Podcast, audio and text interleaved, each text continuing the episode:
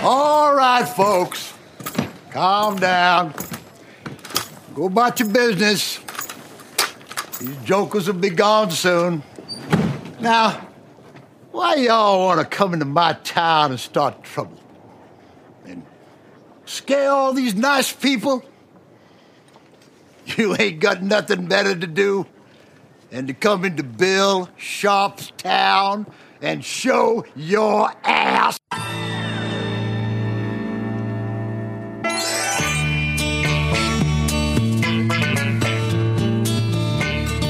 Die, haben wirklich viel Schmuh gemacht, hier die ganzen Balladen und so weiter, aber Never Forget gibt ganz Ich meine, davon. äh, Never Forget war damals ein Abi-Lied von uns. Das war, glaube ich, diese Abschlussnummer von den Jahren. Das kommt hin, wann hast du 97 Abi gemacht? Ja, 96, äh, 97. Ja. Eigentlich ja 96. ja.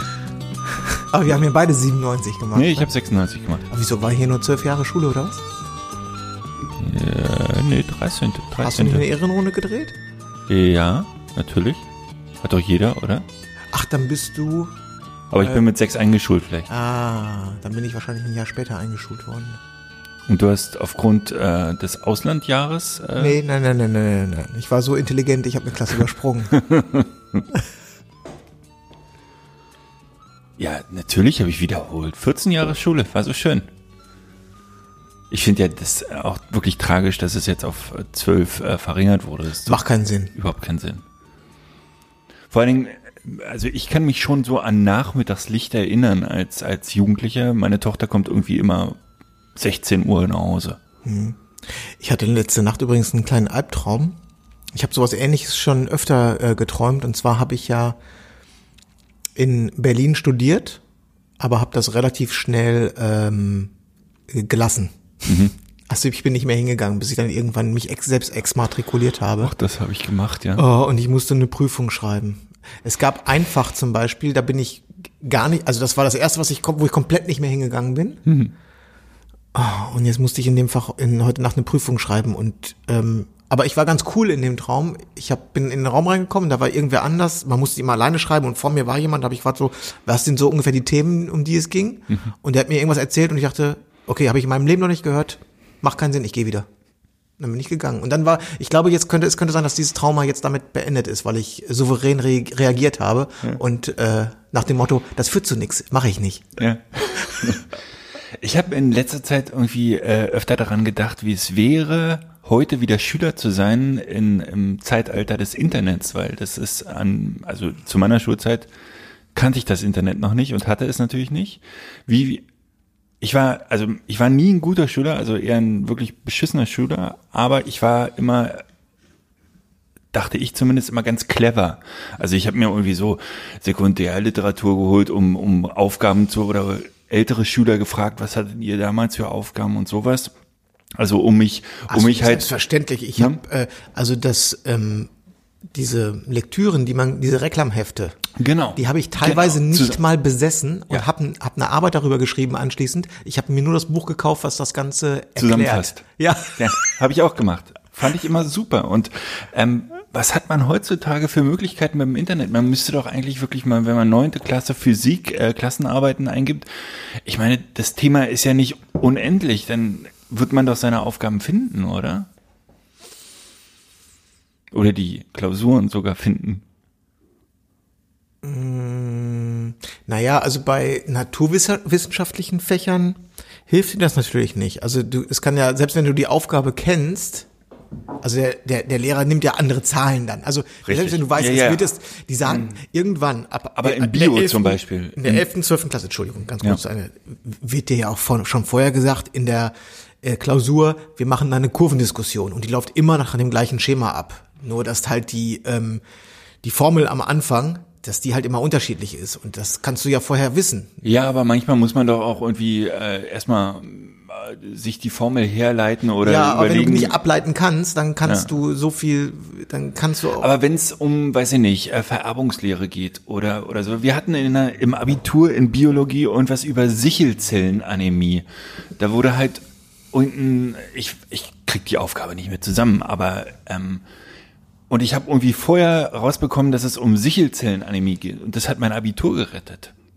dass ich das vorher schon mal gelesen hatte. Und im Zeitalter des Internets ist das ja alles noch viel leichter geworden. Also Das weiß ich nicht. Also äh, du kommst äh, generell kommst du natürlich schneller an äh, gezielte Informationen, wenn du noch was ganz gezieltem Ja. suchst, wirst du schneller ne, ähm, zum Ergebnis kommen. Ob dir das ähm, unterm Strich hilft? Also ich glaube, dass auch Lehrer, äh, die haben noch einen Spielraum und die können, glaube ich, auch einschätzen, ob jemand ähm, eine äh, eigenständige Leistung erbringt oder äh, vollständig nur, ähm, wie nennt man das? Nicht kopiert, aber äh, äh, also ob es eine Transferleistung ist oder ob es einfach nur eine, äh, eine was auswendig gelerntes ist. ja, bei mir ging es immer nur darum, keine fünf zu bekommen. Verstehst du? Ja, bei mir auch. Es ging nie um was anderes. Eine vier war ein totaler Erfolg. Ja. Und wofür? Für nichts. Ja. Für ein Semester Biologie. worüber freut man sich noch mehr als eine 4? Über eine 4 minus. Weil es ist nämlich jetzt echt nochmal gerade gut gegangen. Okay, welchen- das ist noch schöner als eine 4. Ich hatte Abischnitt 3,5. Du? 3-3. Ah. Schleimer. Ach, ist das schön. Ja. Ich vermisse die Zeit nicht, wollte ich nur sagen. Nein, ich auch. Ich habe die Schule gehasst wie die Pest. Und ich das Studieren habe ich ja wie gesagt auch gehasst wie die Pest. Das habe ich. Ich weiß auch gar nicht, warum ich äh, das überhaupt angefangen habe. Es hätte mir von Anfang an klar sein müssen, dass das nicht mein Ding ist. Ja. Eigentlich ja. Eigentlich ja. Oh Mann. Ja, es, ich, also ich habe das glaube ich sogar mal erzählt. Es war ja, als ich in bei der Uni äh, in der in die äh, wie nennt sie Sekretariat gegangen bin. Nach zwei Jahren war das, also quasi zum Vordiplom. Und dann habe ich gesagt, äh, ich würde mich gerne exmatrikulieren. Die hat mich angeguckt wie ein Auto. Wirklich. Äh, wie, Sie wollen sich selber selber exmatrikulieren oder äh? Ja. Sie haben doch gerade erst angefangen. ja. Komisch, aber es, muss es doch geben. Ja, Leute, das, die sofort ich war sicherlich merken, nicht der Erste, aber es ist, Ja. die hat mich wirklich komisch angeguckt und nochmal dreimal nachgefragt, weil das, äh, das steht nicht auf der Tagesordnung. Ich hatte irgendwie vom, ah, ist jetzt auch schon wieder ein halbes Jahr her, musste ich zu allen Lehrern meiner Tochter in die Schule, so nachmittags, irgendwie Elternsprechtag. Und äh, die Mathelehrerin war von mir auch etwas äh, irritiert, möchte ich es nennen, ähm, weil ich immer gesagt habe, eine 4 ist doch super. Also sie meinte, ihre Tochter schreibt nur 4 und meinte ich, ist doch fantastisch, oder? Und sie, damit sind sie zufrieden. Ich so, boah, super. Das, äh, vier ist ausreichend. Ausreichend ist für mich erfüllt. Ja, super. Nee. Ehrgeiz. Ja. ja. Nils, schön hier. Ja. Hast du den ähm, Black Friday überlebt? Ich habe nichts gekauft. Nach unserer. Habe ich was gekauft? Ja, ich musste was kaufen, aber das hatte nichts mit Black Friday zu tun. Mir ist die Türklingel zu Hause kaputt gegangen, was ein relatives Drama war. Weil äh, eine Türklingel ist, ich dachte, da gehe ich jetzt ins Bauhaus, kaufe eine neue Türklingel. Ähm, es gibt nur noch Funkklingeln und die sind hässlich wie die Nacht. Und es endete damit, dass ich einen neuen Klingelknopf im, äh, so, so einen Metallknopf einfach nur im Bauhaus gekauft habe, den auf irgendwie so eine Platte gelötet hab Du. hab löten lassen. Ähm, dann wollte ich den an meine alte Klingel anschließen, was natürlich nicht ging. Die hatte irgendwie Gegensprechanlage. Jetzt muss ich noch eine neue Klingel kaufen. Also seit einer Woche kann keiner bei mir klingeln, was aber auch gar nicht so schlimm ist, ehrlich gesagt. Aber mir- also wenn man ähm, eine Marktlücke sucht, klingeln. Da kann man noch richtig was reißen, glaube ich. Türklingeln. Ja. Ich habe am Black Friday zugeschlagen. Weil wir ja letzte Woche gesprochen, darüber gesprochen haben, Richtig. ein bisschen den Konsum sein zu lassen. Und habe aber am Samstag sofort Buße getan. was joggen. Nee. Ähm, am Freitag, da möchte ich mich erstmal ganz herzlich bei Kalis bedanken. Ähm, er hat in die Uncle Bobcast Nackt und Unzensiert einen Tipp äh, geschrieben, der Gold wert ist. Und zwar geht es da um die, ging es um die Adobe Cloud. Ich habe die äh, ganze Cloud im Abo, die kostet so um die 70 Euro, glaube ich, 69, glaube ich, Pro Monat. pro Monat, genau. Und Aber äh, was, welche Programme nutzt du denn davon, bitte? Also außer Lightroom und Photoshop Audition, und Premiere ist nicht Adobe, oder? Doch auch. genau. Premiere, Audition für den Podcast Ja. und dann in erster Linie Lightroom und Photoshop, ja. Ist schon ein stolzer Preis, ne? Richtig. Und deswegen habe ich mich ja so sehr über den Tipp gefreut. Ja. Hauen raus. Ah, Der ist jetzt Nee, Das ist jetzt vakant. Kann man nächstes Jahr vielleicht nochmal machen. Äh, also, Kalis hat gesagt, äh, ruf bei äh, Adobe an, sag, dass du ein laufendes Abo hast und gerne von dem Deal trotzdem profitieren möchtest. Und dann machen die es möglich. Wäre ich im Leben nicht drauf gekommen, wäre mir auch peinlich gewesen, da anzurufen, da so, so als Bittsteller, aber er hat gesagt, es funktioniert, geht auch über den Chat. Weil in der Telefon, äh, äh, telefonisch habe ich angerufen, telefonisch angerufen. Ich habe angerufen, und da war nur Warteschleife und dann habe ich so, einen Chat, so eine Chat-Funktion von denen benutzt. Und innerhalb von fünf Minuten hat die mein altes Abo, das teure, äh, außerordentlich gekündigt sozusagen und ich konnte sofort dann am Black Friday ein neues Jahresabo mit 40% Rabatt äh, abschließen, was bei, äh, ja, es ist erheblich, sind ein paar hundert Euro im Jahr, die ich jetzt gespart habe durch diesen, diesen einen Also du bist jetzt bei 40 Euro. äh, sowas. Wir haben gerade über unsere Mathefähigkeiten gesprochen. Ja. Ja, das ist super. Ja. Genau. Und ich habe mein, mein, mein Smart Slides Abo. Das hatte ich monatlich, weil ich das noch Kannst du das Wort nochmal sagen? Smart Slides Abo. Da, das ist ein bisschen ungünstig gewählt, ne? Der, das Wort Smart Slides. Smart Slides. Klingt immer noch nach Sprachfehler. Ja. Ich überlege gerade, wie man da einen schönen, äh, so einen schönen Satz von machen kann. Mit lauter S ist vorne. Ja. Susi sorglos. Ja, nee, nicht jetzt spontan, nicht um die Uhrzeit. Okay, hast du auch nochmal gespart. Ja, hast du hab- Kredits geschlagen? Ja, genau. Also ich habe nichts Materielles gekauft, ich habe nur mh, zwei Abos. Du hast Äh, nichts, nichts Materielles die letzte Woche gekauft. Das habe ich nicht gesagt. Nee, letzte Woche tatsächlich nicht, nee. Hm? Hm? Nein, äh, das war diese Woche. äh, so, und am, jetzt lass mich kurz erzählen, erzählen. Am Samstag habe ich Buße getan, ich bin an meinen Kleiderschrank. Und ich habe drei große Mülltüten. Ich bin extra zum Rewe gegangen und habe was gekauft. Reißfeste große Mülltüten Aus Hab- Plastik? aus Kunststoff und habe drei große Mülltüten an Kleidung und Schuhen äh, entsorgt. Für mich aber in einer Altkleidersammlung, Brockensammlung, wie man das nennt, wo ich herkomme. Ich hoffe, die Sachen waren noch tragbar und werden nicht alle. Nein, nein, die war natürlich voll tragbar. Sehr gut. So, das heißt, ich habe den Kleiderschrank richtig entschlankt. Verschlankt. Entschlackt. Ja, sehr gut. Also, ja, kann man mal machen. Buße tun würde ich das jetzt nicht nennen, also, aber warum nicht? Sehr gut. Es kam was Neues rein, ein Abo, da musste was Altes gehen.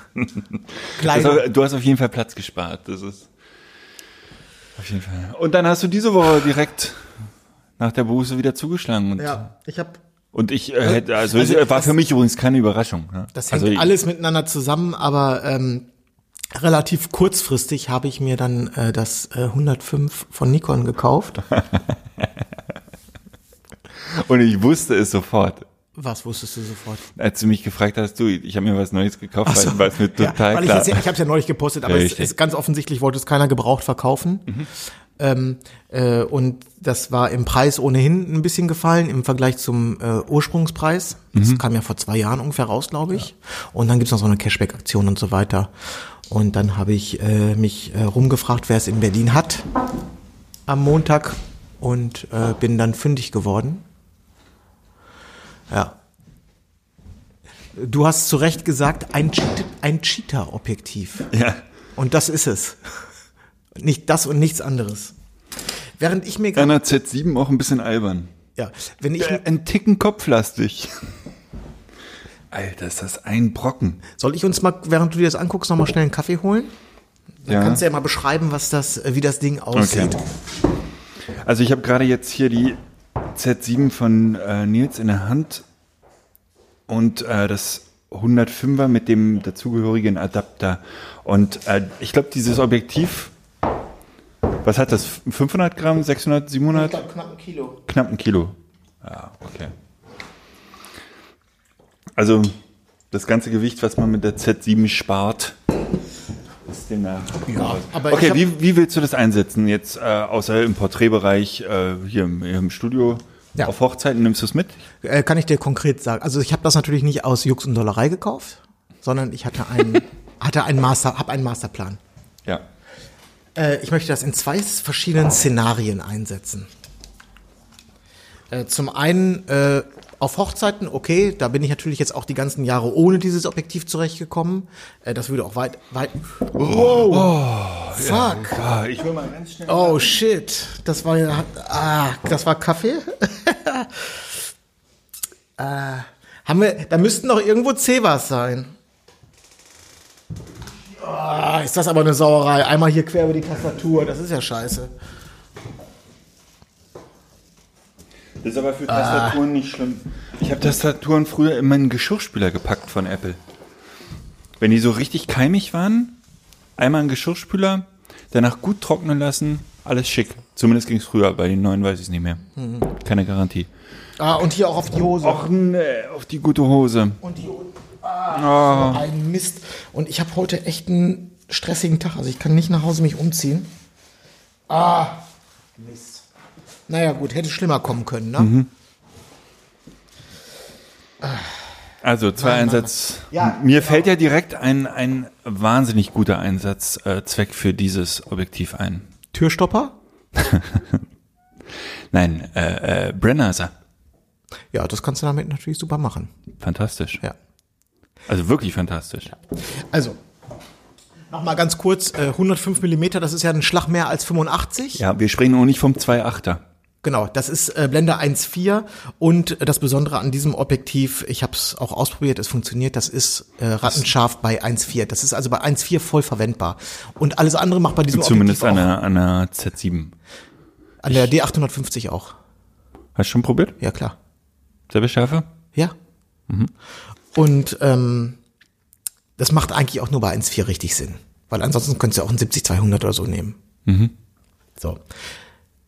Äh, das 1.4 hat den Vorteil, also manchmal habe ich mir in der Kirche zum Beispiel gewünscht, ein bisschen näher ranzukommen. Es gibt immer wieder Situationen und vor allen Dingen auch in dunklen Kirchen. Und durch die etwas längere Brenn Brennweite und das ähm, die äh, weit geöffnete Blende ist das einfach, sehe ich da einen kleinen Vorteil. Geht auch ohne, äh, macht aber das Leben ein bisschen leichter. Und am Abend ähm, oder sagen wir mal während äh, des Essens oder zwischen den Gängen, also zwischen den Essensgängen, In engen Räumen. in engen Räumen, wenn Leute viel sitzen und ähm, die ganz große Action vielleicht erst wieder später passiert, dann ist man habe ich manchmal so ein bisschen schlechtes Gewissen, weißt du, ich möchte den Leuten, oder ich bin in Zwiespalt, ich möchte denen nicht zu sehr auf die Pelle rücken. Auf der anderen Seite möchte ich mich aber auch nicht in die Ecke setzen und sagen, das macht hier jetzt gerade keinen Sinn, äh, ich mache jetzt mal eine Stunde nichts. Und ähm, ich hatte bei ein oder zwei Hochzeiten dieses Jahr mein 70-200 dabei. Warum weiß ich nicht mehr. Und dann habe ich das abends oder beim Essen mal ausgepackt und festgestellt, hey, ähm, mit, Sieht ganz schön scheiße aus. mit minimalem Aufwand meinerseits, also es ist, weil es ist mit einem 70-200 zu fotografieren, ist echt nicht schwierig. ja. Äh, kriegt man ganz schön gute Ergebnisse hin und vor allen Dingen auch ein paar, also wirklich schöne, ach, so aus der Deckung raus, weißt du, und dann diese, die Kompression. Wenn der Saal hell genug ist. Ne? Ja, das, 2.8. es macht einem das Leben sehr, sehr leicht. Also du, du wirst dadurch auch ein bisschen faul. So, und für, die, für diese Situation, wo ich nicht so richtig, die nicht so Fisch noch Fleisch sind, äh, erhoffe ich mir einfach nochmal das Leben ein bisschen leichter zu machen. So, der andere Zweck, und das, ähm, weil das bei Hochzeiten habe ich jetzt auch ohne das geschafft, die ganzen Jahre werde ich auch weiter ohne das schaffen. Der andere Zweck sind die Veranstaltungen, die ich mache.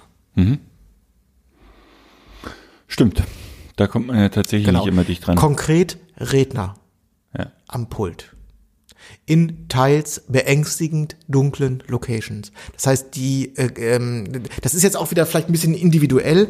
Äh, die meisten äh, Vorträge, die ich habe, sind in einem so einer Art Konferenzsaal. Der ist schon gut beleuchtet, da ist alles in Ordnung. Aber ich habe so viele ähm, Reden, äh, die gehalten werden bei Veranstaltungen, wo, wo die On-Location äh, stattfinden. Das heißt, das kann in so kleinen, das hatte ich gerade wieder im China Club zum Beispiel. Hätte ich mich sehr über dieses Objektiv gefreut. Das Was heißt, nimmst du denn dann konkret zu solchen Veranstaltungen mit? Welche Linsen?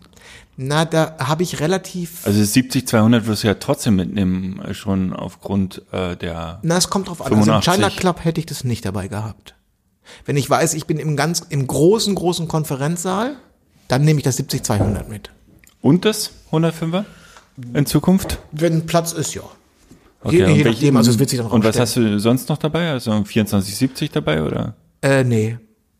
Ähm, 1424, Und 70200? 35, 70, 200, das sind die, so. die ich benutze. Ja, mehr ist das nicht.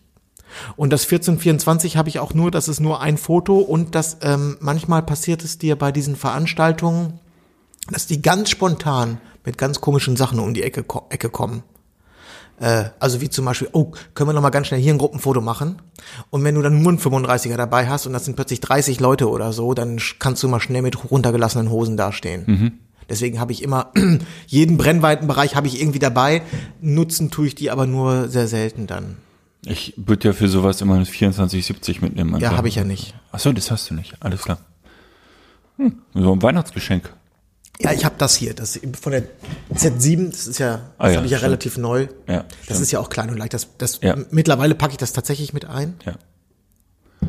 Okay, und für Porträts?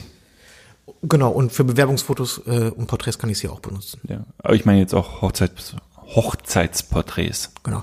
Also am Ende, im Endeffekt ist das ein äh, Luxus, ein, ein Bonusobjektiv. Das ist nichts, was man zwingend benötigt. Es ist aber, ja, es ist halt krass. Also egal, was du damit fotografierst, es sieht gut aus. Ja, Cheetah halt. Ja, Cheetah-Objektiv. Okay. Und äh, der Gurt, der Ah, kam ja. einfach so? Ja, das, ich glaube, den kennen schon alle. Nur ich, nur für mich war der neu. Ich hatte ja bei meinen. Ich kenne ja, ich hatte noch nie was von äh, Peak Design. Keine dieser- Werbung hier dieser, übrigens. Nee. Dieser Gurt ist von Peak Design und die haben ähm, ziemlich viel, ziemlich richtig gemacht. Es sieht vor allen Dingen schön aus. Der hat so ein graues Tweet irgendwie, so sieht es so ein bisschen so aus, ne? Kann man da verschiedene wählen oder? Ja, ich hatte mir noch einen äh, knallroten bestellt und es hat mich der äh, Verkäufer angerufen und hat gesagt, dass er die gar nicht mehr hat, weil das eine limitierte Edition war und der ver ähm, versehentlich nur im Online-Shop war. Das ist ein Schultergurt, von dem wir jetzt hier sprechen. Also der, ein sieht, Schultergurt. der sieht ganz schön rutschig aus. Rutscht der oder hat der Nee, eine der- Gummierung? Also du kannst ihn erstmal umdrehen, dann hast du hier eine Gummierung, aber standardmäßig trage ich das lieber auf, ich trage das immer lieber ungummiert. Das war schon immer so. Ich trage zum Beispiel auch diesen Nikon, original Nikon Gurt, trage ich immer verkehrt rum, damit ich auf der, damit die rutschige Seite auf der Schulter liegt. Okay. Weil deine Schultern immer so kleben, oder? Nee, äh, damit, wenn es run runterfällt, dass ich dann auch mal wieder einen Grund habe, eine neue Kamera zu kaufen. Ja, ja, klar. Ja. Naja, also das, was ich bei diesen Peak-Design-Dingern echt gut finde, ist, dass man die äh, per One-Click hier von der Kamera lösen kann, also per Two-Click. Ich hoffe, ja. Also du kannst die beiden Gurtenden sofort von der Kamera lösen, ohne dass du das jedes Mal in, entweder ein Messer brauchst, um diese komischen Metalldinger darunter zu prokeln, oder hier entknoten musst. Das finde ich super. Ja, genau. So, das ist das Prinzip vom Peak Design. Plus, du hast noch so eine Schnelleinstellung hier, womit du sofort die Gurtlänge ändern Ja. kannst. Es sieht ein bisschen so aus wie, wie so ein Anschnallgurt im Flieger. Ja, genau. Und das Ganze gibt es auch in äh, schmaler. Das ist jetzt sozusagen die DSL, die schwere DSLR-Version. Das gibt es auch noch ein bisschen dezenter für leichtere Kameras. Kostet, glaube ich, so um die 60 Euro das Ding.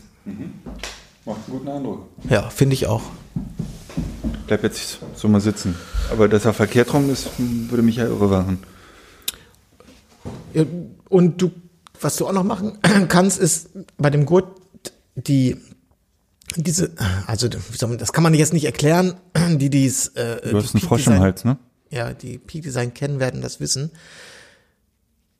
Das Teil, was immer an der Kamera bleibt, die beiden Teile, die sind mehrfach in der Verpackung, sodass du also auch an andere Kameras noch diese kleinen Bobbles dran machen kannst, dass du den Gurt also immer an mehreren Kameras benutzen kannst. Und ich glaube, du kannst dir doch noch irgendwie so hier irgendwie äh, was irgendwie an den Rucksack äh, klemmen, wo du es dann auch gleich benutzen kannst und sowas, ne? Um, Davon weiß ich nichts.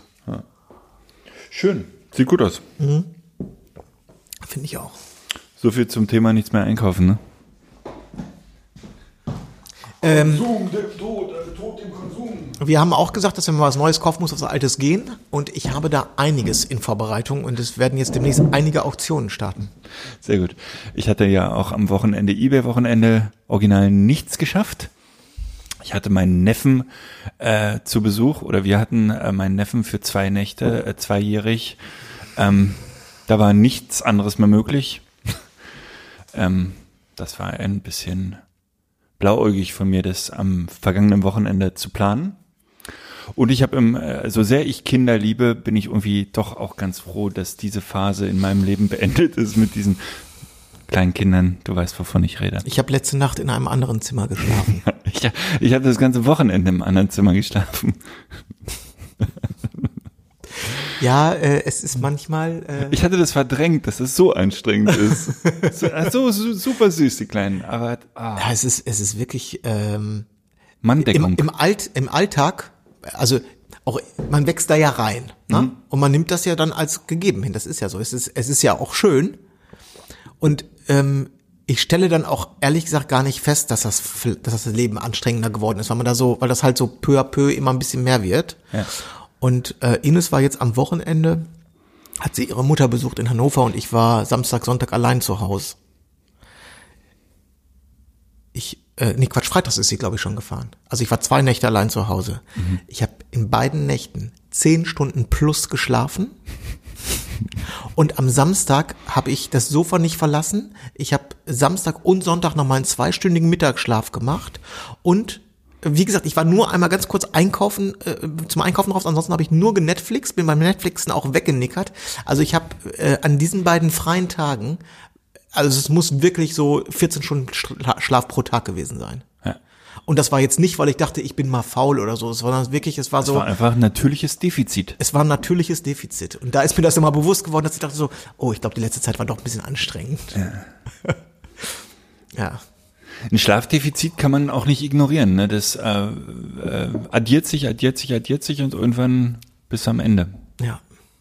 Also Ja, Leute, also- die sagen, sie schlafen einfach weniger, das, das schaffen sie schon, das ist alles Quatsch. Also äh, ich verstehe das auch nicht, die Amis mit äh, Waterboarding, was, was ja schwer umstritten ist, um Informationen zu bekommen.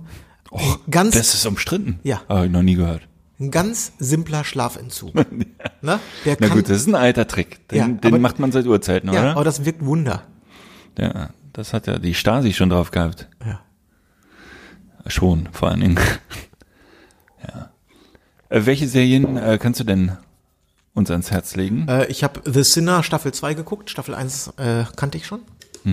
Kenne ich nicht. Gut. Ja. Durchaus empfehlenswert. Ich habe äh, mit Das Boot begonnen, bin bei Folge 4 oder Ah, das 5. läuft aber auf Sky, ne? Ja. Habe ich nicht. Aber ganz gut. Also düstere Thematik natürlich. Ähm, Ach so, und dann habe ich noch, äh, was war auch ganz witzig, äh, habe ich vergessen, wie es heißt, einen Western gesehen. Das ist ein Spielfilm von den Coen-Brüdern auf Netflix. Und das ist aber kein, also das geht, Spielzeit sind glaube ich zwei Stunden zwanzig oder so. Und obwohl es ein Spielfilm ist, sind es kleine Kurzgeschichten. Ich sage jetzt mal sechs oder sieben Kurzgeschichten in sich abgeschlossen. Aber immer Setting Western. Okay. Und Coen-Brüder äh, stehen ja für Qualität und sie haben auch geliefert. War gut, ja. Ja, war gut. Unterhaltsam. Kannst du ja mal verlinken. Ist nicht so mein Genre. Western nicht? Nee, lieber U-Boote. Okay. Ich war ja äh, Warst du im, kein Der mit dem Wolf tanzt Fan?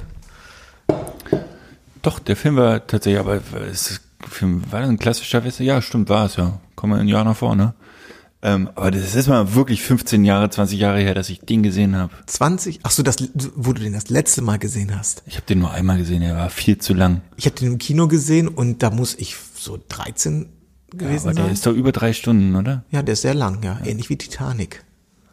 Es gibt Filme, die guckt man nur einmal, finde ich. Ähm, was wollte ich erzählen? Ach so, auf der auf der ähm, Amerikareise waren wir auch in Norfolk, habe ich das erzählt, und haben uns so einen alten Zerstörer angeguckt. Also, Was heißt alt? Ja, doch alt. Einen dieser vier Riesenzerstörer, die schon im Zweiten Weltkrieg gekämpft haben, aber noch bis in Golfkrieg irgendwie aktiv waren. Und ähm, da musste ich jetzt beim das Boot gucken sehr dran denken, weil das tatsächlich so selbe Generation ist und ähm, alles sehr beklemmend, wie, wie die äh, auf solchen Booten hausen, könnte ich nicht, glaube ich. Und dann die Vorstellung, dass das Ding noch unter Wasser geht, kriege ich direkt Beklemmung. Zu Seefahren ist auch nicht mein Ding. Zumindest nicht so, also wirklich diese Pritschen, wo du null Privatsphäre hast und äh, Ja, wobei, das habe ich ja, du warst ja nicht beim Bund, ne? nee. Da, da ähm, erlebst du sowas auch im Ansatz. Also U-Boot ist natürlich nochmal was anderes, aber dieses ähm, irgendwie mit mehreren Kerlen zu acht auf dem Zimmer schlafen, ähm, du hast keine Privatsphäre und auch wenn du da so hier so, äh, wie nannte sich das nochmal, wenn man auf äh, hier im Feld ist da, diese äh, freundlich ausgedrückt eine Exkursion macht. Ja, äh, dem äh, Truppenübungsplatz. Mit Marschgepäck. oder? Ja, wenn du dann so ein paar Tage auf dem Truppenübungsplatz bist, da, da ist halt auch mit Privatsphäre und mal, äh, jetzt, ist- jetzt ist ein bisschen Me-Time hier. Me-Time kannst du dir abschminken. Ja, das, darum wollte ich nicht zum Bund. Das, ich brauche Me-Time. Ja. Äh, du, übrigens, ähm, ich habe noch ein Geschenk für dich. Ach, wirklich? Ist schon 1. Dezember? Ist schon das erste Türchen? Nein. Wir kriegen ja, wenn wir was geschenkt bekommen, kriegen wir immer nur Alkohol geschenkt und ähm, Was ich sehr gut finde, das heißt finde ich ich auch gut. total heiß gut. ich gut. Ähm, ähm, der liebe Daniel Blaser hat uns schon mal mit äh, Gin versorgt. Er ist äh, meine Gin- Gin-Referenz Nummer eins. Ich habe jetzt mehrfach mit ihm schon ähm, gechattet und ich werde ihn bald anrufen, weil ich will in die Gin-Produktion einsteigen. Äh, über kurz oder lang. Und er hat uns Paul und äh, Paulchen Gin ähm, geschenkt und den soll ich dir zeigen und dann Oh, wieder danke. mitnehmen. Danke. Hat er gesagt. Hat er den selber gemacht oder was? Nein, das ist eine kleine Manufaktur in der Pfalz. Wenn ich mich dreh mal um, steht da Pfalz. Ach hier, hier steht es. Finest Handcrafted Dry Gin. Ich war gestern auf der Website von denen, die, die stellen tatsächlich nur zwei verschiedene Gins her. Ja, es ist auch nur eine GBR daran schon zu erkennen. Das ist eine kleine. Das hat nichts zu sagen. Also manchmal fällt man ja aus allen Wolken, welche großen Firmen, welche Firmierungen haben. Ähm, und gerade in den letzten zehn Jahren, ah, fünf Jahren sind ja Gin-Manufakturen aus der, aus dem Boden äh, geschossen. Und jedes Dorf macht seinen Gin. Aber ich habe ihn gestern Abend direkt äh, gekostet. Äh, meiner war sehr, sehr lecker. So er erinnert sehr an Monkeys. Ähm, Kannst du mal, kannst du mal das Geschmacksbild so ein bisschen äh, näher bringen? Was ist der Unterschied zum Beispiel von Monkey zu äh, Also er ist, äh, Gordon? Äh, Monkey ähm, ist sehr kräuterig, sehr, ähm, aber trotzdem sanft. Aber und, und die Kräuter sind sehr fein abgestimmt und äh, kein, also du hast nicht das Gefühl, dass irgendwas im Vordergrund äh, ist, sondern alles sehr harmonisch, sehr mild. Äh, äh, das war jetzt destilliert. eigentlich nicht der Plan, aber können wir vielleicht mal einen ganz kurzen Exkurs machen oder kannst du mir eine, ich habe ein Grundverständnisproblem bei, Mhm. mit Gin Tonic. Vergleichbar wäre das Ganze mit Whisky Cola. Wenn du, äh, du, du kaufst, man kauft sich jetzt also so einen teuren Gin, der Mhm. Teuer vielleicht, ist immer relativ, ne? der, Also ein, ein, wir reden hier, von, so eine Flasche Gin kostet zwischen 30 und 50 Euro. Genau, so. Das ist ja aber 50 Euro für äh, 0,7 Liter ist jetzt ja schon Ja, mehr als äh, ein mach das mal mit einem Whisky oder mit einem Rum. Okay, gut. Also, man kauft sich ja also so einen billigen Fusel für 50 Euro, zum Beispiel einen Monkey 47, der ein, ähm, und es gibt ganz, ganz viele verschiedene Sorten, alle mit unterschiedlichen Geschmacksbildern, alle unterschiedlich ausgeprägt. Und dann machst du da so einen, so einen kleinen äh, Schuss, machst du da rein und ertränkst das Ganze dann in Zuckerwasser. Was soll davon dann noch groß übrig bleiben? Wenn man den jetzt pur trinken würde, dann könnte ich das total nachvollziehen, dass der eine Was man auch macht, ne? Also viele Leute trinken Gin pur. Ja, ja. Das ist das gleiche mit Whisky Cola. Wenn du halt Whisky nimmst und ersäufst die äh, in Cola, ist es mir unbegreiflich, warum einer sagt, ja, das muss, also, verstehst du, ich kann, ich kann diese, ich kann diesen, die- diese- diesen Gin- Gin-Enthusiasmus, ich, also einen Gin Tonic mag ich gerne. Ich wäre niemals. Das reicht schon. Ja, aber verstehst du das Problem, was ich damit habe? Diese, diese Philosophie darum, darum gemacht wird, da wird ein riesiges Bambule gemacht und am Ende kippen die alle Zuckerwasser drauf. Da denke ich, da ist das doch alles weg, das ist doch getötet nee, worden. nein, nein. Es ist, es geht ja wirklich einfach darum, dass jeder ähm, seine Lieblingskombination und wie findet beim beim Gin oder ähm, und eine Kombination, die die die er mag. Und es geht weniger darum, dass man sagt, ähm, also die die Kombinationsmöglichkeiten beim Gin Tonic sind ja unendlich. Du hast irgendwie äh, 200 Gins und und äh, fünf, sechs gute Tonics und das ist ja alles. Jeder kann es so handhaben, wie es ihm am besten schmeckt. Der eine mag, mag es mm, fruchtig mit Orange, der andere mag es irgendwie ein bisschen schärfer mit Pfefferkörnern. Es ist sowas wie ein Cocktail im Prinzip und es gibt da keine feste Rezeptur. Okay. Was die Sache, aber wie gesagt, wir sprechen ja auch nicht irgendwie, ein, ein guter Wein kostet ja, weiß ich nicht, ein paar hundert Euro. Ja, aber da, da, ist- kippst du weder Cola Genau. noch Gin Tonic rein. Aber da sprechen wir halt auch von anderen Werten. Und bei einem guten Whisky auch. Und darum macht man, glaube ich, äh, Whisky Cola auch eher mit einem Bourbon, der dann halt auch nur 20 oder 30 Euro kostet. Und nicht mit dem 500 Euro Whisky. Das ist äh, einfach was ganz anderes. Okay. Aber wie gesagt, So wenn, richtig du, verstanden wenn, auch du, nicht, wenn du zum, zum Gin-Tasting gehst, dann trinkst du den Gin eigentlich auch pur. Okay. Um, ja, um den Gin zu erfahren und dann fahren die Leute nach Hause und kippen dann aber wieder Tonic rein. Nein, es gibt auch Leute, die trinken Gin, aber Gin ist eigentlich ein Billo-Getränk. Ne? Das ist ein Wodka oder ein Korn, äh, destilliert mit äh, Hagebutter, hätte ich fast gesagt. Wacholder. Also das ist eigentlich wirklich, und Gin herzustellen ist auch nicht so wahnsinnig schwierig. Darum gibt's ja auch so viele. Also ist keine, keine große Kunst. Aber ist trotzdem lecker. Morgen werde ich dich an was Neues heranführen. Oh, Morgen gehen wir zwei beiden Sa Fisch essen, ne? Sa Mor morgen gibt's Fische. Sake trinken und Fisch essen. Ja. Erzähl doch mal, wie es dazu gekommen ist. Wir hatten ja gestern auch äh, darüber ein Gespräch und ähm, Ja. eine Problematik zu lösen. Naja, Problematik, äh, eine Herausforderung. Äh, Ich habe relativ kurzfristig die Anfrage eines ähm, japanischen Restaurants hier in Berlin bekommen. Die brauchen eine neue Außendarstellung und äh, da geht es darum, das Restaurant zu inszenieren. Gerne mit ein paar Leuten, um da so ein bisschen die, äh, so ein bisschen lifestyleig, sagen wir mal. Ne? Damit man das besser vermarkten kann. Die sind schon perfekt gebucht. Das ist ein, auch ein, ist ein gutes Restaurant. Also es ist ein Japaner, der hat aber weder Ramen noch Sushi. Ähm, und ähm, ja, also wenn du da essen gehst, gehst du sicherlich auch so mit 100, 150 Euro wirst du da rausgehen. Wird auf der Rechnung stehen pro Person. Na, sagen wir mal ein Hunderter. Und ähm, also es ist so schon so gehobene. Aber er hat, meine ich, keinen Stern. Ich bin mir nicht ganz Aber das ist dann ein Achtgang oder was? ja, sind so Achtgang-Menüs haben die, ja, genau.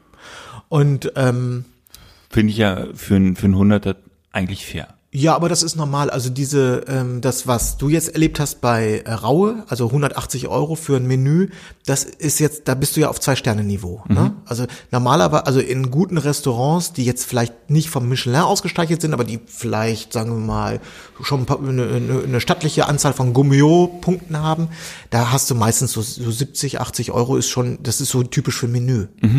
Na, also über 100 ist es dann, da trennt sich dann schon die Spreu vom Weizen. So.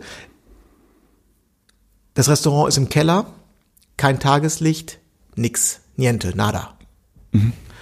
Beleuchtet ist es nur durch Spots, ganz punktuell, gerade mal die Tische, ansonsten gehst du durchs Dunkle durch.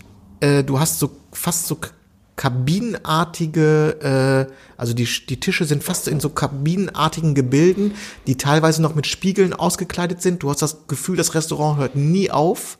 Hast das Gefühl, da sind ungefähr 500 Sitzplätze. Alles über kleine Gänge, äh, also so fast ein bisschen verwunsch, also total cool.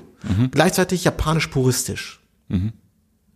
Also wirklich außergewöhnlich Und sackdunkel. und sackdunkel. Ich habe gestern einfach nur mal ein Testbild gemacht äh, und ich habe die Belichtungszeit schon relativ so, dass ich mal mit, mal mit Luft anhalten und landete so bei äh, ISO-Zahlen zwischen 5000 und 10.000, die sozusagen mit dem Available Light zu machen, äh, äh, zu realisieren sind. Das geht natürlich nicht für PR-Fotos. Ja. Das heißt, da muss man sich jetzt ein System überlegen, entweder das, das, das Lichtniveau in dem Laden anheben, was Ey, aber Äh, warte mal, die Aufgabenstellung ist ja, die wollen ja jetzt nicht Interieurbilder haben, sondern wollen, sie wollen auch Interieurbilder haben, aber sie wollen auch, ähm, ein Tisch wird sozusagen mit Statisten äh, ausgestattet, die dann auch richtig zu essen bekommen, während das Restaurant noch offiziell geschlossen hat. Genau. Ähm, damit wir auch Releases bekommen. Und äh, da wird sozusagen dann fotografiert, wie die dort essen. Also als wenn es, als wenn der Laden voll besetzt ist und wir mit einer Kamera drin sind, was aber nicht realisierbar ist, weil da kriegst du ja niemals die Erlaubnisse für, das zu machen. Von den Gästen. genau, weil sonst könnte man ja einfach die Kamera aufs Stativ setzen und länger belichten wäre kein Thema. Dann sind die aber verwischt, die Leute. Genau, darum wollte ich die Menschen jetzt noch in deine Aufgabenstellung mit integrieren. Ja, richtig, ganz genau. So, wo war ich stehen geblieben? Also du hast zwei Möglichkeiten. Entweder Möglichkeit eins, das war meine erste, mein erster Gedanke, man hebt das ganze Lichtniveau in dem Laden an. Da aber dieses, dieser Gleich, Laden, gleichmäßig an ist das Problem, ne? das ist das, genau, durch diese punktuelle Ausleuchtung des Ladens, das heißt äh, Spots auf die Tische, Spots teilweise auf äh, Texturen im Hintergrund, teilweise Spots äh, äh, auf den Gängen und die aber alle unterschiedlich hell, bedeutet, du musst den Laden, wenn du jetzt natürlich einfach nur Blitze benutzt, kannst du das Lichtniveau anheben, aber dann killst du ja alle Lichter und du hast nur noch ein Lichtniveau. Aber die, dieser Laden hat ungefähr vier Nuancen an Lampen. Das heißt, du musst alles, ja, du musst so viele Lampen benutzen, um das, um, um die Stimmung nicht zu zerstören. Sehr aufwendig, sehr schwierig und auch riskant in gewisser Weise. Genau. Und ähm, ich würde es tatsächlich anders lösen. Ich würde ähm, tatsächlich mit mehreren Bildern arbeiten. Ich würde äh, vom Stativ schießen, das heißt, man einen, einen festen Ausschnitt wählen, dann den Raum leer fotografieren, dann die Leute an, die, an den Tisch setzen, die Leute ausleuchten und später äh, das in Photoshop montieren. Das ähm, ist auch aufwendig, aber so kriegt man die ähm, die Lichtbrücke, die, die, die, den Dynamikunterschied äh, gelöst. Weil du sonst, wenn du die Leu Leute ausleuchtest, säuft der Raum ab. Weil du musst kurz belichten. Jetzt habe ich noch, hätte ich noch eine Idee, was man vielleicht machen könnte. Das wäre jetzt noch eine Alternative. Ich hatte ja immer überlegt, ob man was mit Dauerlicht macht. Also ob man das, den Laden mit Dauerlicht, also und auch mit kleinen Spots, mit Dedos, ob man da so arbeitet. Jetzt habe ich überlegt, was wäre denn, wenn man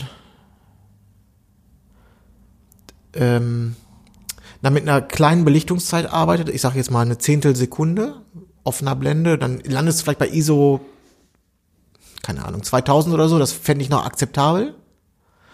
Und die Leute, ähm, da setzt du ein Blitzlicht drauf, also dass das, dass das Gesicht hell wird und dass du die wirklich nur in dieser Blitzlichtsekunde erwischt, dass die dann einfrieren. Wäre das eine Variante? Und das Blitzlicht muss man natürlich dann irgendwie einfärben, ein bisschen äh, orangig, um nicht diesen, um nicht so ein Blitzoptik zu bekommen. Also und vor allen Dingen nicht, um nicht die, nicht so ein, so ein kaltes Licht, nicht so ein Tageslicht aus dem Blitz rauszuholen. Und du musst den Blitz gut führen. Genau, da musst du den Blitz richtig gut führen. Der darf natürlich nicht zu flächig kommen, um, damit die Umgebung nicht zerstört wird. Ja. Der muss wirklich sehr, sehr gezielt auf die Körper gerichtet sein. Aber es ist egal, wie man es macht. Man hat das Problem, dass äh, im Vergleich zu einem Tageslichtrestaurant, dass du nicht sagen kannst, das ist jetzt mein Setting, setzt euch mal hin, habt mal zehn Minuten Spaß hier und quatscht mal ein bisschen zusammen und ich laufe im Kreis um euch rum mit Genau. verschiedenen Brennweiten und sammle erstmal einfach nur Momente. Das Ja. funktioniert, du musst, je, jedes Foto musst du dir vorher überlegen Mhm. und irgendwie einrichten. In, ne? Ich würde tatsächlich vom Stativ äh, fotografieren und tricksen. Vielleicht äh, wirklich eine Belichtungsreihe auf den Raum, dann würde ich die Leute reinsetzen. Da kannst du auch so viele Bilder machen, wie du willst, vom Stativ aus. Du musst natürlich vorher ähm, die Blende gut wählen, musst relativ geschlossen. Du hast ja sicherlich gestern die Bilder auch offen gemacht, ne? Du musst Auch voll, voll, ja, ja, ja, komplett Und offen. du musst ja, weiß ich nicht, bei Blende 5, 6 mindestens arbeiten. Nein, Sonst, warum das denn? Du kannst doch eine Unschärfe drin haben. Das sollen ja keine, das sollen ja keine Commercial, äh, das soll, es soll ja gerade nicht nach Werbung aussehen. Also nicht nach Plakatwerbung. okay, das ist schon so das, ja, müssen wir gut schauen. Ja. Naja, zu dem Zweck, wir sind Knifflig. morgen Spannend. Abend eingeladen in das Restaurant, um Ah ja, es sozusagen das- das einmal in, in Aktion zu erleben. Ich weiß nämlich, ich weiß jetzt, wie das Restaurant leer aussieht, ich weiß aber noch nicht, wie die Stimmung in dem Restaurant ist und da bin ich gespannt. Ähm, das habe ich übrigens, Ich war in New York in Chinatown. Ich weiß, China ist nicht Japan, aber ähm, was mir da immer wieder auffällt, ist die unfassbare Lautstärke von, ich weiß nicht, ob es Chinesen sind oder generell Asiaten in Restaurants. Du hörst dein eigenes Wort nicht, zumindest in New York nicht. Und äh, das ist schon ein großer Unterschied zu, zu uns Europäern, würde ich sagen. Aber kann ich mir beim Japaner, beim hochwertigen Japaner jetzt in Berlin nicht vorstellen, aber ja, ich glaube, Japaner sind ja schon doch eher zurückgenommene Menschen, ne? ja, ja, Ja. Also ich bin gespannt. ja. Ähm, aber äh, Ich freue mich. Ja, ich auch. Wir- Ich komme mit den Öffentlichen. Wird bestimmt ein äh, gutes Erlebnis. Ja, die haben, also die haben, wie gesagt, die haben keinen Wein, die haben nur Sake da, aber die haben da so Spezialitäten, also dafür sind die auch bekannt. Ja. Na, Sake gab es ja bei Raue schon äh, in der richtigen Kombination. Das ist ein Träumchen. Da fällt mir ein, wir haben nochmal Alkohol geschenkt bekommen, ne? Richtig, Von Akadi. genau. Mit einem langen Brief. Hast du den hier? Ja, also du kannst ja mal vorlesen. Ne, Ich kann den ganzen Brief jetzt vorlesen? Nein. Ähm, nein, wir haben von Akadi, was heißt er? Herr H. und Herr G. Produzieren Sie gefälligst wieder eine neue Podcast-Folge. Das war in unserer ähm, unfreiwilligen Pause, ne? Kam, Ah. kam dieses Schreiben. Nein, wir hatten ähm, von Akadi haben wir ja unsere beiden äh, Fotobooths, Give It von Give It to You. Und ich hatte bei ihm, das ist nicht der Wein, der ist, der ist bei mir zu Hause. Ach so, du hast ihn gleich eingesagt. Ja, natürlich. Ich habe schon auf, auch, hab auch schon eine Flasche weggesüppelt davon. Mann, Mann, Mann, Mann. Äh, wir hatten, ähm, ich hatte Schlüssel nachbestellt bei ihm und die kamen mit zwei Flaschen Wein. Sehr gut. Besten Dank, Ja. sagt der Nils. Ich sag vielen Dank für die Grüße, Akadi. Das ist das. Sehr gut. Ja. Was steht an? Wie die, also die Woche ist übrigens wieder so ein äh, typisches Beispiel. Diese Woche sollte ruhig sein. Bis Mittwoch, bis Montagmittag war es, war dem auch so. Jetzt Kalender voll. Ja. Naja, bei mir ist äh, so jobtechnisch gar nicht so viel zu tun hier und da, so Kleinigkeiten. Ich habe äh, letzte Woche, das habe ich, äh, ich habe übrigens gelogen, ich habe beim Black Friday habe ich bei Blurb zugeschlagen. Blurb hat da 50 Prozent und ich habe äh, am letzten Freitag, glaube ich, sechs Bücher gemacht. Und ich fahre wie jedes Jahr meine Weihnachtsaktion. Ich biete meinen Paaren immer nochmal ein Buch in der Nachbestellung ein. Ähm, relativ unaufdringlich ähm, und in der Regel habe ich dann nochmal so fünf, sechs Bestellungen und das ist immer gut verdientes Geld, finde ich. Ähm, kann ich jedem ans Herz legen, da nochmal seine Paare anzuschreiben. Gerade vor Weihnachten sind viele Leute relativ verzweifelt, was sie schenken können und sind da dankbar. Insofern habe ich den Black Friday tatsächlich auch genutzt. Ähm, ich werde sonst von meiner Familie viel eingeplant äh, in, in letzter Zeit oder Ja, in den okay. letzten Wochen und das darum fehlt mir auch Zeit. Hast du im Dezember eigentlich noch eine Hochzeit? Nein, bisher nicht. Nee, Zwei habe ich noch. zwei hast du noch. Ja. Ich finde die Dezember Kam auch kurzfristig rein. Das heißt letzte Woche oder was? Nee, ähm, eine kam an, äh, Ende Oktober, eine Anfang November. Wo? Hier in Berlin? Ja, beide in Berlin. Hotel, Hochzeiten oder was ist das? Äh, äh, Standesamt und ähm, Restaurant Colette am Kudamm. Da ist die Feier. Und das andere weiß ich jetzt gerade nicht. Da muss ich nochmal mit den Menschen telefonieren. Nee, bisher keiner, aber manchmal kommen ja noch so spontane Dinger rein. Wobei ich wäre nicht böse, wenn nicht. Du gehst noch äh, Skifahren, ne? Nach Österreich? Ja, eine Woche. Aber das hatten wir ja schon Genau, besprochen. ja. Mit meinem Kite.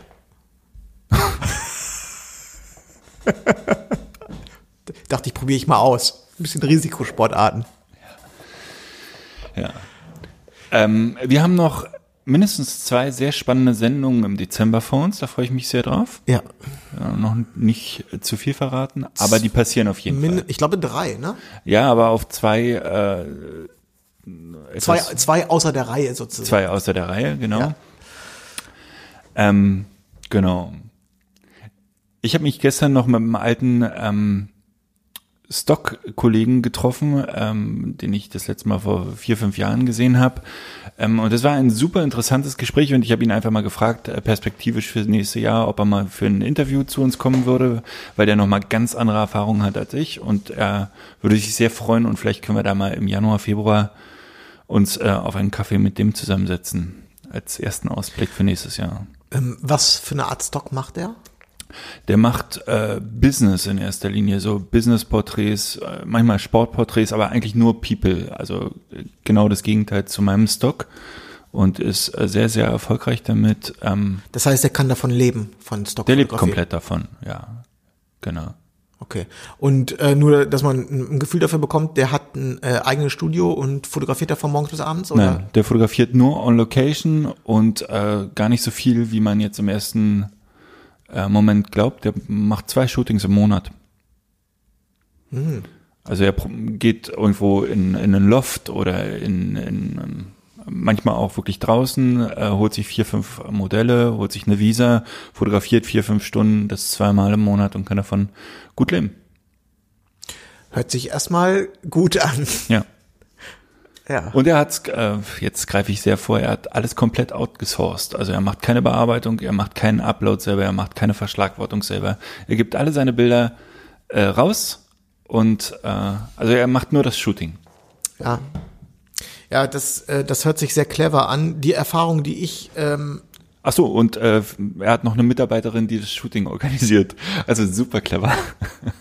ich habe das, also in dieser sehr, für mich persönlich sehr stressigen Phase jetzt noch vor Weihnachten, also das hält jetzt ja seit mehreren Wochen an. Das war ja schon vor Portugal, war es ja schon ein bisschen anstrengend. Ähm, ich habe noch zu dir gesagt, weil ich, weil ich ja gefühlt immer dauergestresst bin. Ne? Das, das Fotografieren an sich, das ist fast eine, eine hier äh, äh, um, das ist fast eine Entspannungsübung. Aber äh, alles drumherum, vor allen Dingen das Vorher, das ist, ist unfassbar anstrengend. Also Shootings annehmen, so viel, also wirklich gerne mache ich ja, ich mache alles. Und on Location fotografieren, super. Postproduktion möchte ich mich auch gar nicht drüber beschweren. Aber es hat sich jetzt rausgestellt, wer viele Kunden hat, bis es dann endlich soweit ist, dass fotografiert werden kann, da, das ist so ein Hassel sehr häufig. Also es geht ja los mit Fragen beantworten, über Angebote schreiben, über Rückfragen, über dann nochmal, dann brauchen einen Visagisten, dann da anrufen, dann den nochmal fragen, ob er dann da Zeit hat und dann können wir das dann so machen. Diese ganze Orga-Angelegenheit, das frisst Energie. Alter Verwalter. Ja, aber vielleicht bist du genau an dem Punkt, wo du einfach einen Assistenten brauchst. Einen festen. Bei dem die Telefonate eingehen. Nee. Das funktioniert nicht. Das ist ja, ja, das, das wird nicht funktionieren. Du kannst, äh, Dafür aber du nicht, kannst doch dafür eigentlich, ist es nicht du, zu viel. Dafür ist es nicht, dafür ist es nicht zu viel. naja, man kann ja mit dem Assistenten halbtags anfangen. Ja, die- das Halbtags oder ist zu viel. Wie wär's denn, wenn beim Assistenten einfach nur die Telefonate eingehen?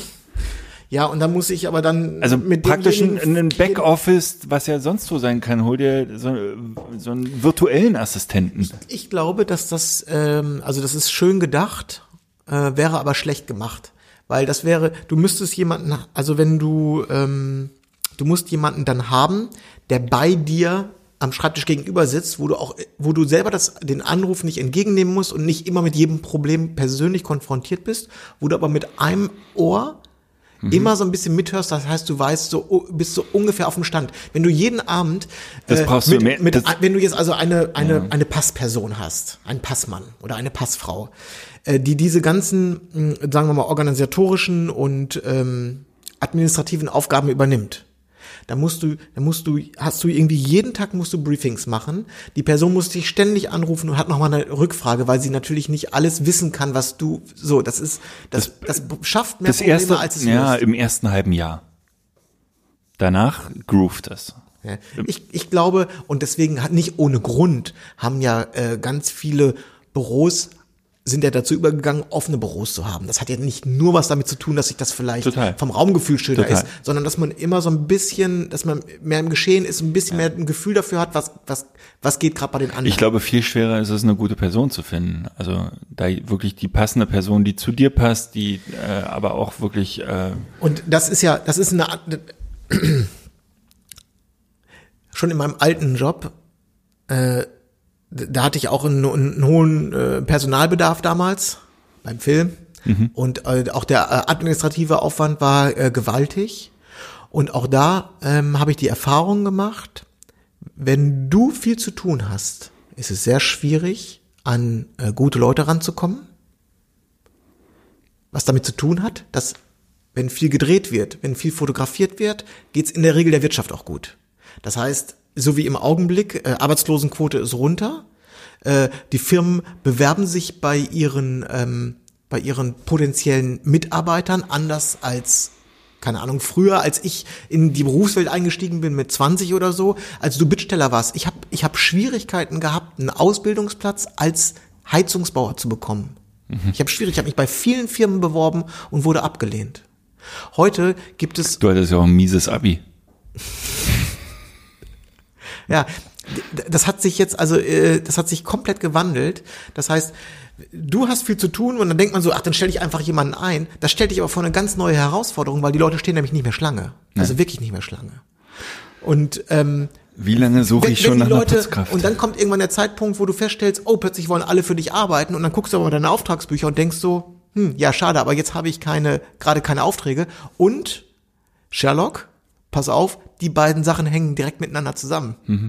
ja, ja. Das, Das heißt, du bist ja. immer in der Zwickmühle. Hast du, hast du vieles, hast du, hast du viel potenzielles Personal, was für dich äh, ähm, gute Arbeit machen möchte? Hast du in der Regel wenig Aufträge? Hast du viele Aufträge? Ist es schwierig, ein gutes Personal zu bekommen? Also Ja, der, der Zeitpunkt ist nie einfach. Ich glaube nur, du bist an dem Punkt, wo man langsam über sowas nachdenken könnte und vielleicht langsam jemanden da anlernen kann, weil es dauert mindestens ein halbes Jahr, Ja, ehe den alle Kunden kennen und der so fit ist, dass er auch Neukunden betreuen kann. Oder du setzt ihn erstmal nur auf, ja, pass auf, Ah, ich habe hab noch eine viel bessere Erklärung für dich. Dieses Jahr war auch ein bisschen komplexer, weil auch diese ganze Studiosache hier, die habe ich ja mit Ines zusammen begonnen. Mhm. Und dann kam Paula und Ines ist jetzt quasi nicht ausgefallen, aber hat, aber hat sich anderen Aufgaben gewidmet. Das heißt, sobald, wenn wir, Kindergartensuche. wenn wir mit der Kita-Suche durch sind, das Ganze liegt jetzt übrigens beim Rechtsanwalt, ähm, äh, dann äh, ha- haben wir hier auch wieder, können wir hier auch wieder mehr leisten, weil wir einfach dann wieder zu zweit sind. Zumindest teilweise. Das macht natürlich auch einen Zumindest riesen. Unterschied. Das ist ein, also es ist wirklich ist ein riesen Unterschied. Wenn eine Person komplett wegfällt, dann das Ja, ja, aber ihr Macht sich bemerkbar. Ja, ja, ihr habt Paula aber die nächsten Jahre noch, ne? Ja, natürlich, aber nicht 24-7.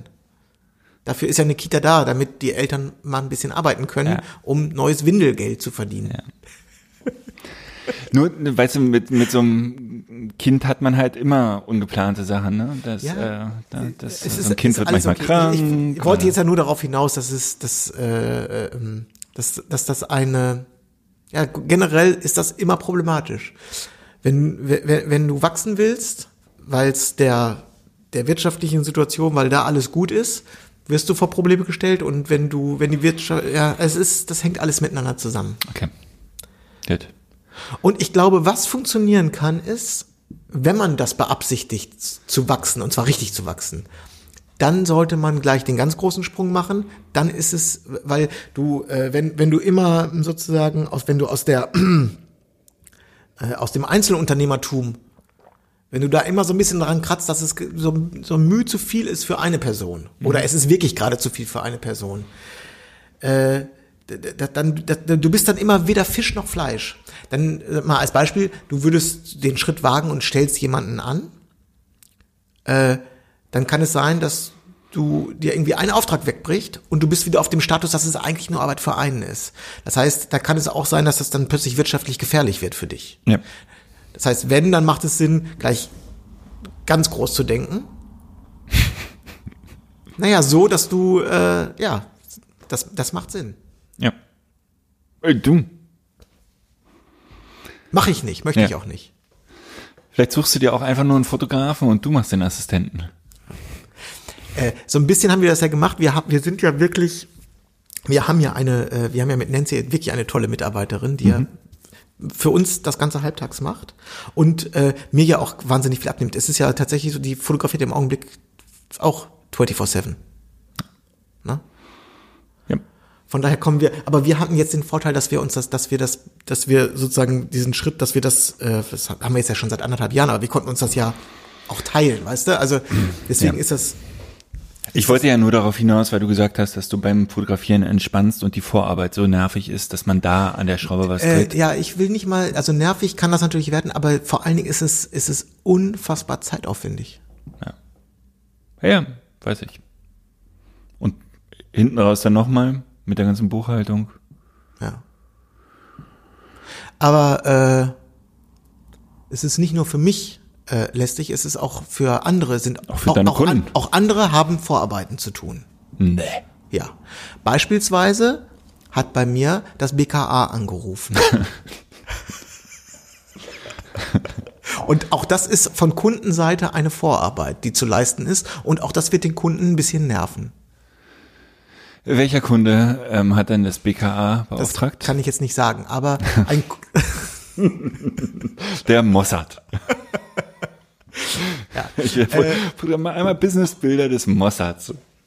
Nein, äh, ich äh, bin ein ganz bisschen nervös. Es hat, ich, ich, es ist noch nicht in 100% trocken, also es ist alles in trockenen Tüchern. Ähm, ich habe mal vor, vor anderthalb Jahren oder so, habe ich gesagt, es gibt so, eine, so, ein, so ein privates, äh, so, ein- so ein Wunschziel von mir. Ich einfach nur so die Kerbe hätte ich gerne. Ich würde gerne einmal äh, unsere Bundeskanzlerin vor der Linse haben. Als privates Ziel das zu bezeichnen, finde ich auch Hab ich irgendwie haben süß. privat gesagt? Ja, als privates Ziel. Du hast eine heimliche Liebe zu Angela. Das habe ich nicht gesagt. Kommt aber übers Bett, ich oder? Hab- Ich habe das, weißt du, ich hatte ja immer so verschiedene äh, Minister und die, die, diese politiknahen Leute aus der Wirtschaft und so. Das ist ja auch, fand ich immer so ganz witzig und interessant. Aber ich dachte so, ach, die Bundeskanzlerin, das wäre ja irgendwie mal ganz cool. Die würde ich mal gerne live erleben. Ja. So und äh, dann habe ich, habe ich gesagt, ich kann mich noch, das muss so vor anderthalb Jahren gewesen sein, äh, habe ich gesagt, ich arbeite an dem Ziel. So und äh, jetzt hat sich die Und jetzt Schlinge- kommt sie hier ins Studio 23. die Schlinge hat sich zugezogen. Sie brauchen neue biometrische Passbilder. Morgen soll es nun soweit sein. Ähm, was aber dazu führt dass tatsächlich, dass man durchleuchtet wird. Die wollen Sachen von einem wissen. Ja. Was für Sachen so? Das fängt mit ganz simplen Sachen an. Wir wollen zum Beispiel wissen, äh, ähm, wann und wo du geboren wurdest. Wollen deinen Personalausweis mal genau Afghanistan 1976. angucken. Nee, Deutschland reicht denen nicht als Antwort. Das wollen sie konkreter wissen. Welches Krankenhaus? So ungefähr, ja. Nein, also ich natürlich äh, werde ich jetzt wird nicht mein, obwohl ich weiß nicht, was die, die werden ja irgendeinen Computer haben und da wird schon relativ viel drinstehen, tippe ich mal.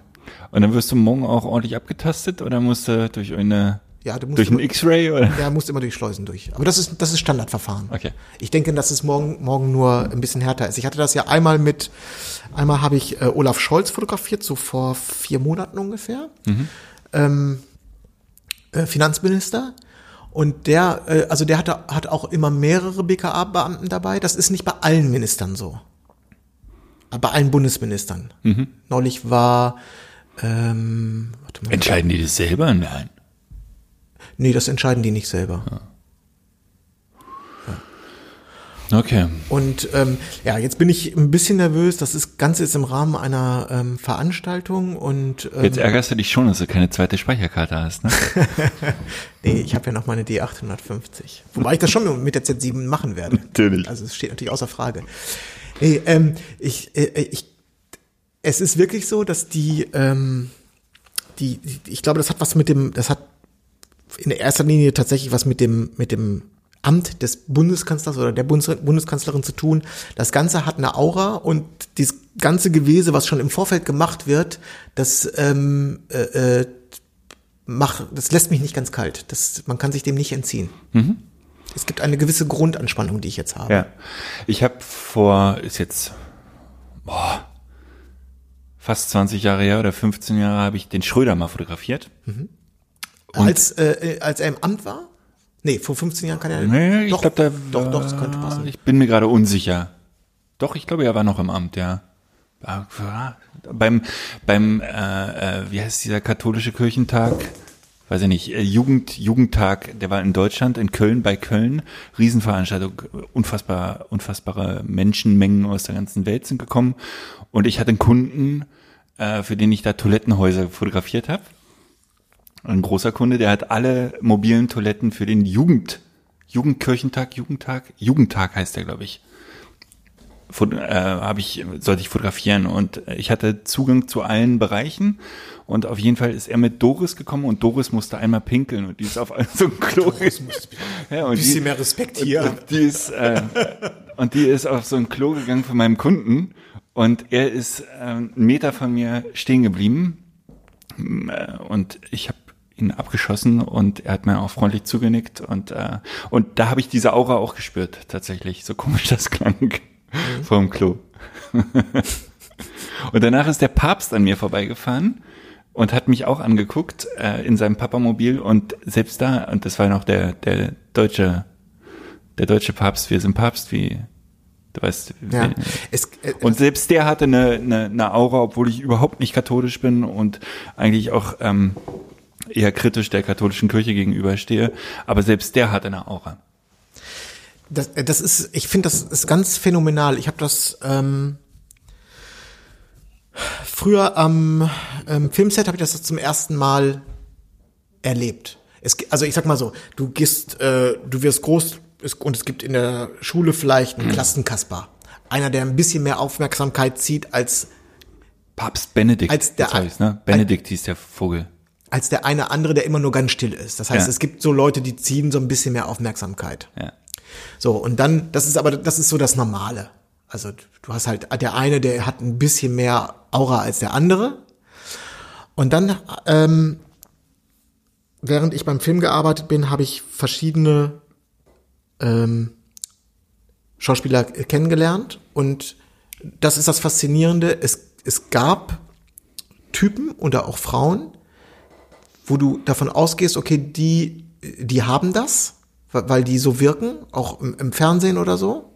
Und da ist absolut gar nichts. Und dann gibt es andere, die haben eine, ähm, die, das ist, muss angeboren sein. Das, die haben eine Aura, die ist nicht zu beschreiben. Die ist wirklich nicht zu beschreiben. Das extremste Beispiel, was ich je erlebt habe, ist, das war bei dem Film äh, Operation Valkyrie mit Tom Cruise. Der hatte schon, da, um den wird auch viel Wirbel gemacht. Also der, der bewegt sich zum Beispiel auch nur mit Entourage. Das hat natürlich, also durch, das ist sozusagen ein, ein technisches Vorgehen, was schon eine gewisse Relevanz macht.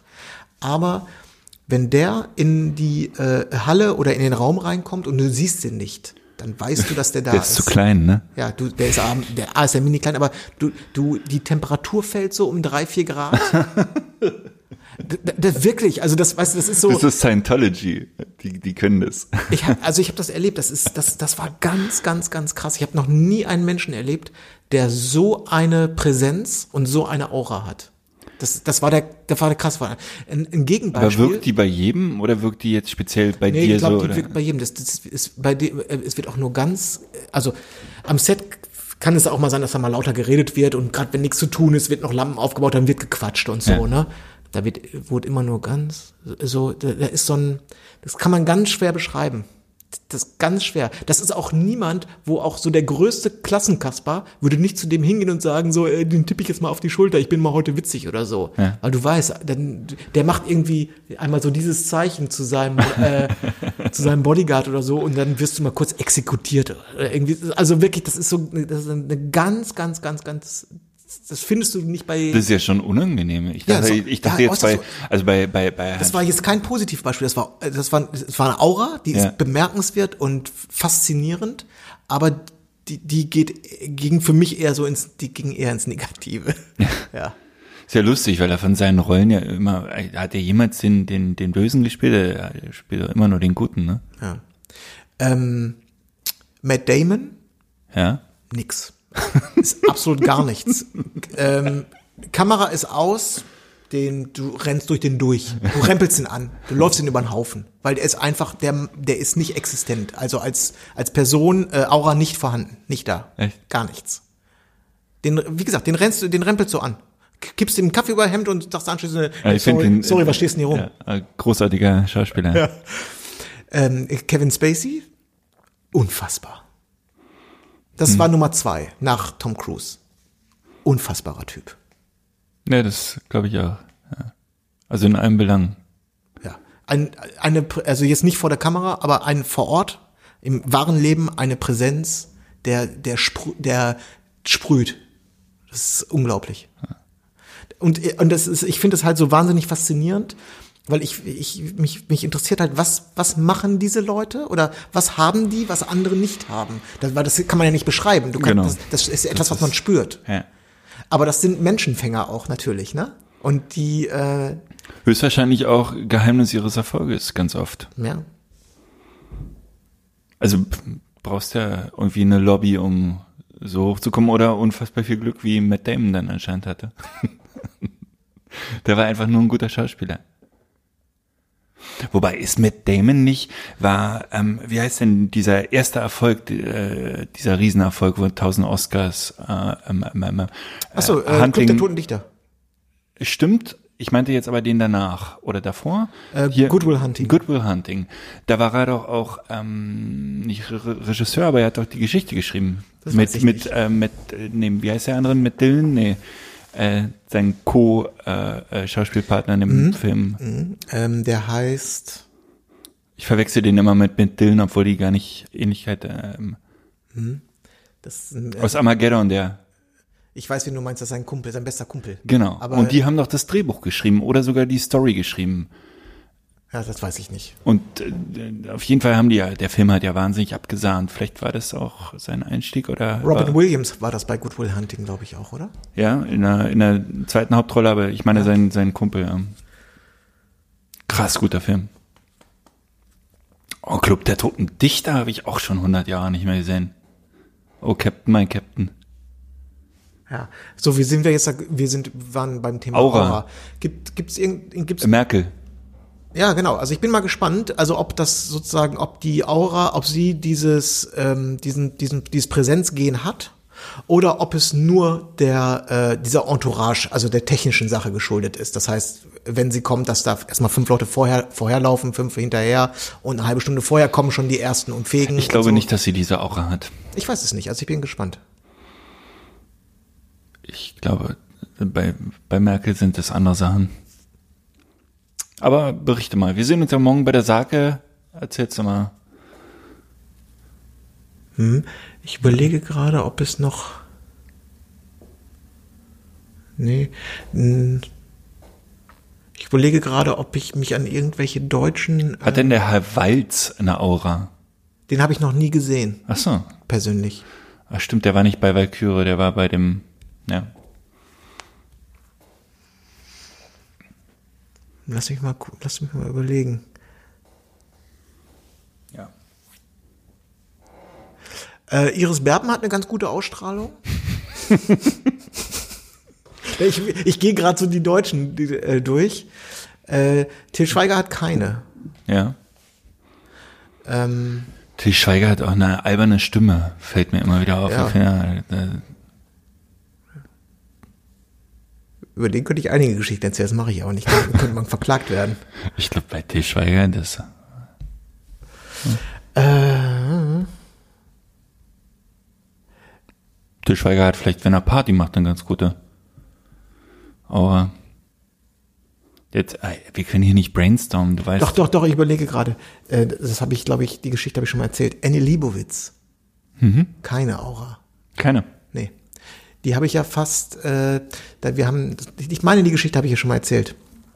Ich habe äh, die einmal äh, getroffen an einem Set, das war eine Werbekampagne für Louis Vuitton mit äh, Michail Gorbatschow. Da hat sie, da wurde ich an der East Side Gallery fotografiert und ähm, da wurde auch im Vorfeld ein riesen Bambule gemacht. Also wir haben damals die East Side Gallery, die geht so ein, ist so ein Kilometer lang oder so. Die haben wir damals komplett, also mit Halteverbotszonen komplett autofrei gemacht. Äh, dass da auf jeden Fall, weil unklar war, sie, weißt du, das, sie, sie war damals schon von, von so einem hohen Rang. Die kommt für diese Kampagne nach Berlin, die landet morgens, fängt an zu shooten und ist abends schon wieder sitzt im Flugzeug woanders hin. Und ähm, das ist jetzt nicht so, dass du damit, dass die vorher scoutet, die sagt, okay, wir machen das hier an der Galerie, habe ich mit der Agentur und der Kunde möchte das auch, äh, ich finde das auch gut, aber an welchem der Graffitis oder an welchem Bild an der Eastside Gallery, das ist vollkommen offen und dann sagt die Agentur, äh, Standby, einmal den ganzen Kilometer, wir entscheiden, wir sch- entscheiden on-set, was wir machen. Okay, alles klar. Kostet halt ein Vermögen, aber ist ja egal. Übrigens ganz kurz, weißt du auch, äh, dass Raue und das Hotel da rum ungefähr einen Kilometer auseinander sind? Also weil du gerade den, ist ein Zufall, ne? Ja. Weiter. So, und ähm, auch diese sehr, sagen wir mal, sehr krass budgetierten Fotoshootings, die sind im Verhältnis zu Filmaufnahmen, sind die klein, klein. Also da laufen dann vielleicht 12, 13 Leute rum. Fotograf, zwei Assistenten, dann ist eine Agenturkunde. Das ist wirklich eine Handvoll Leute. Das ist alles sehr, Ja. sehr klein. Was immer noch zehn Leute zu viel sind. Und ähm, ich wusste nicht, wer sie ist. Also ich wusste, wahrscheinlich ist es irgendwie eine coole Fotografin oder so. Ich habe damals mich auch nicht für Fotografie interessiert. Und äh, ich bin zum Kunden gegangen und habe äh, ähm, gefragt, die Frau da vorne, soll ich die entfernen? die sieht so ein bisschen oll aus. Ja, weißt du, wie, weißt du, wie die ausgesehen hat? Die hat Ja, eine, ich weiß, wie sie aussieht. Sie sieht hat- manchmal ein bisschen schäbig aus, eine, ja. Die hat ausgelatschte Turnschuhe angehabt, eine baggy, ähm, eine baggy Boller äh, äh, Trainingshose, aber zu einer Zeit, als, also die hatte den Schritt in der Kniekehle. Mhm. Das war allerdings, das muss so um 2005 oder so gewesen sein. Mhm. Da war das noch nicht Mode. Dann hat die äh, ungepflegte Haare gehabt und irgendein Oberteil. Die sah aus, als wenn die gerade in der Jebenstraße neben dem Bahnhof Zoo aufgewacht ist. Wirklich. Die fiel so aus der Reihe. Die sah so, die war so, die sah so runtergewirtschaftet aus, dass ich dachte, das ist äh, eine Obdachlose, die, das, die hier die Fotoarbeiten stört. Und da hat mich der. Sie hat ja auch nie eine mich- Kamera in der Hand, Da hat mich der Producer kurz zur Seite genommen und meinte so, das ist die Fotografin, lass die schön in Ruhe. so, okay, alles klar. Sehr schön. Ähm, weil du vorhin äh, das über Tom Cruise erzählt hast, äh, fällt mir ein, ich habe vor, äh, ist noch gar nicht so lange her, vor sieben, acht Jahren war ich einmal ein Wochenende auf der VOG-WM von Stefan Raab, äh, wo, die aufgezeichnet wurde und wo natürlich nur C- und D-Promis eigentlich sind, außer Herr Raab selber. Und Herr Raab äh, hat auch eine Aura, die eher Tom Cruise entspricht. Also das war halt Mhm. Das stimmt. so, Du hast recht. So ein kleines Dorf, Ja, äh, ja, ja, ein ja, kleines ja, ja. Dorf, wo eigentlich äh, ein Kamerateam ist und die Teams so und es ist die ganze Zeit Unruhe, obwohl das Kamerateam irgendwie wir, äh, wird irgendwie gesagt, wir sind live on air und trotzdem quatschen alle. Und dann kommt Herr Raab und muss muss still. Du hast- 300 Leute tot. Schön, dass wir gebrainstormt haben. Du hast absolut recht. Äh, Ich war einmal beteiligt an den Vorbereitungen für, das muss auch so 2006 gewesen sein ungefähr, für das, das war das Sp Turmspringen und das wurde hier in Berlin im Velodrom wurde das gefilmt. Und ich war am, die haben irgendwie drei, vier Tage vorher schon aufgebaut und ich habe dort Sachen hingebracht und er, also das war ein Tag vor der Aufzeichnung. Da kam er aus dem Hintereingang raus, in ähm, und, und da stand ich gerade, weil ich ja auf jemanden gewartet habe. Er hatte auch nur, auch nur Entourage bei sich. Da stand sofort ein ähm, so ein VW-Bully mit schwarzen Scheiben. Einer machte die Tür auf, der ging auch aus der Tür raus, schnurstracks auf den Bulli zu, hinten rein, Tür zu, Abfahrt. Ja. Das war so, da wusste und der relativ große Typ.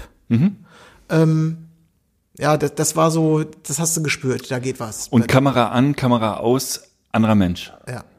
Also auch ganz andere Körper, äh, Gesichtszüge und wer keine Aura hat, ist Elton. Dem schüttet, man auch mal einen Kaffee übers Hemd, ne? Dem, mit dem bin ich mit dem Bus gefahren. Der, der hatte keinen eigenen Wagen, der musste irgendwie, das war irgendwie in Oberstdorf und ähm, zwischen Dorf und dieser Aufzeichnungsstätte waren zwei Kilometer. Der wurde nicht gefahren, der ist mit dem öffentlichen Bus da gefahren. ja. Aber es war ein lustiges Wochenende. Ich war im äh, Georg Hackel-Team und äh, das war der einzige wirkliche Promi da. Ich habe Thomas Gottschalk nie gesehen. Da kann ich, habe ich überhaupt keine, habe ich auch kein Gespür, kein, kein Gefühl für, was, was, welcher Couleur der so ist. Ich glaube, also so stelle ich mir das vor, der ist äh, vor und hinter der Kamera derselbe Mensch. Ja, aber manchmal vertut man sich. Also das, Das, das kann gut sein. Kann man Aber irgendwie sagen, vom Gefühl, glaube ich, ist der, kann der gar nicht anders. Ist, glaube ich, ähnlich wie Otto Walkes. Otto Walkes kommt auch aus seiner Rolle nie wieder raus. Ich glaube, der ist privat genauso nervig wie Erfolger. Oder ist Jetzt sind wir aber im rein spekulativen Bereich, ne? total.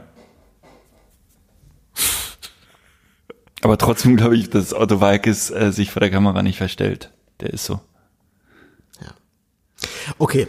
Äh, ursprünglich, äh, also ich berichtete, äh, berichtete voller äh, Vorfreude.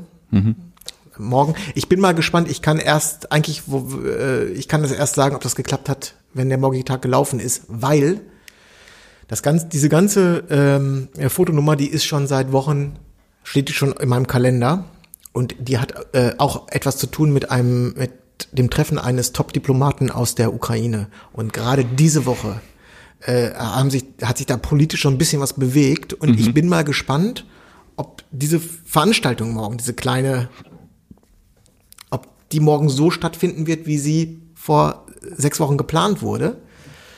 Ähm, aber vielleicht findet sie jetzt eben deshalb statt. Also es ist vielleicht ja auch ein, eine, eine, eine äh, günstige Fügung, dass sich das jetzt. Ein Kamerateam ist dann auch dabei, ne? Ich habe keine Ahnung. Ja, okay. Normalerweise nicht. Morgen könnte ich es mir allerdings vorstellen, nicht zuletzt wegen dieser jüngsten Entwicklung, könnte ich mir vorstellen, dass ich morgen nicht wie sonst, bin- sonst bin ich der Einzige da. Da ist sonst keine Kamera, kein anderer Fotograf, ich habe da, kann da freischalten und walten.